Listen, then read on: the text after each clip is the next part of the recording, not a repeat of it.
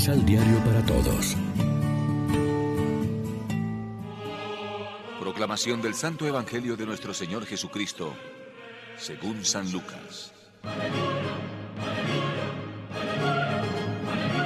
Los padres de Jesús iban todos los años a Jerusalén para la fiesta de la Pascua.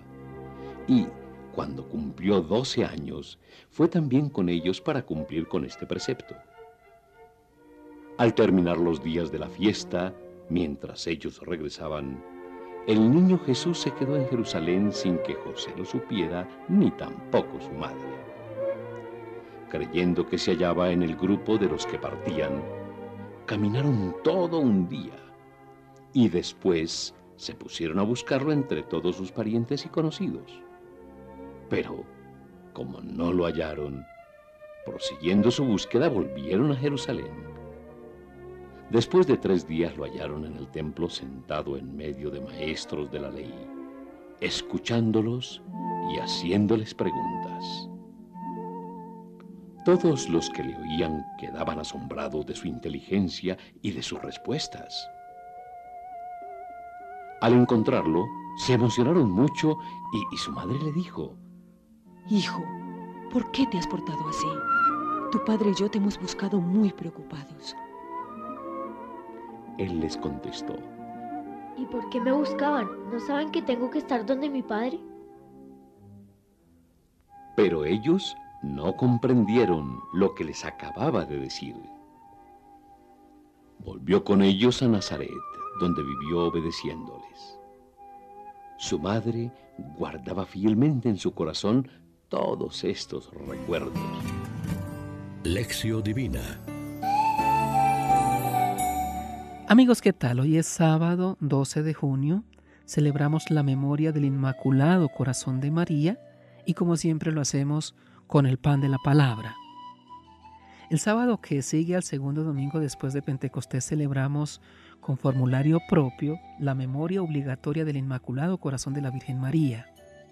La única lectura propia es el Evangelio en el que Lucas nos dice cómo María conservaba todas estas cosas en su corazón. Este corazón de María, meditativo, atento, abierto a Dios y a los demás, se convierte en modelo para nosotros los seguidores de Jesús.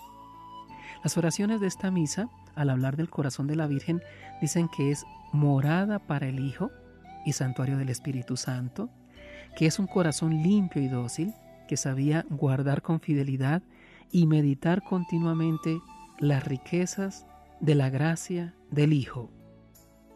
El prefacio alaba a Dios porque dio a la Virgen María un corazón sabio y dócil, dispuesto a agradarle, un corazón nuevo y humilde para grabar en él la ley de la nueva alianza, un corazón sencillo y limpio, que la hizo digna de concebir virginalmente a su Hijo y la capacitó para contemplarle eternamente, un corazón firme y dispuesto para soportar con fortaleza la espada de dolor y esperar llena de fe la resurrección de su Hijo.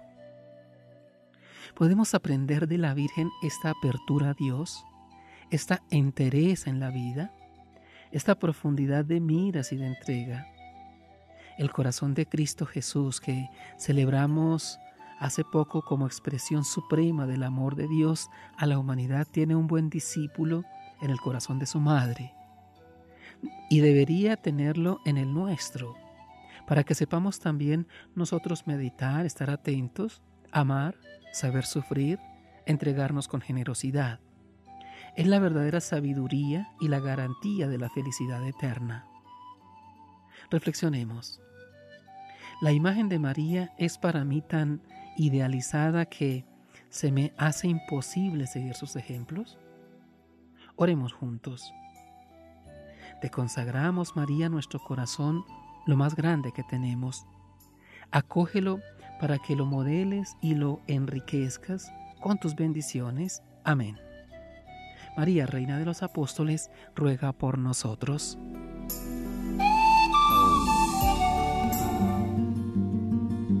Complementa los ocho pasos de la Alexio Divina adquiriendo el emisal Pan de la Palabra en Librería San Pablo o distribuidores. Más información www.sanpablo.co.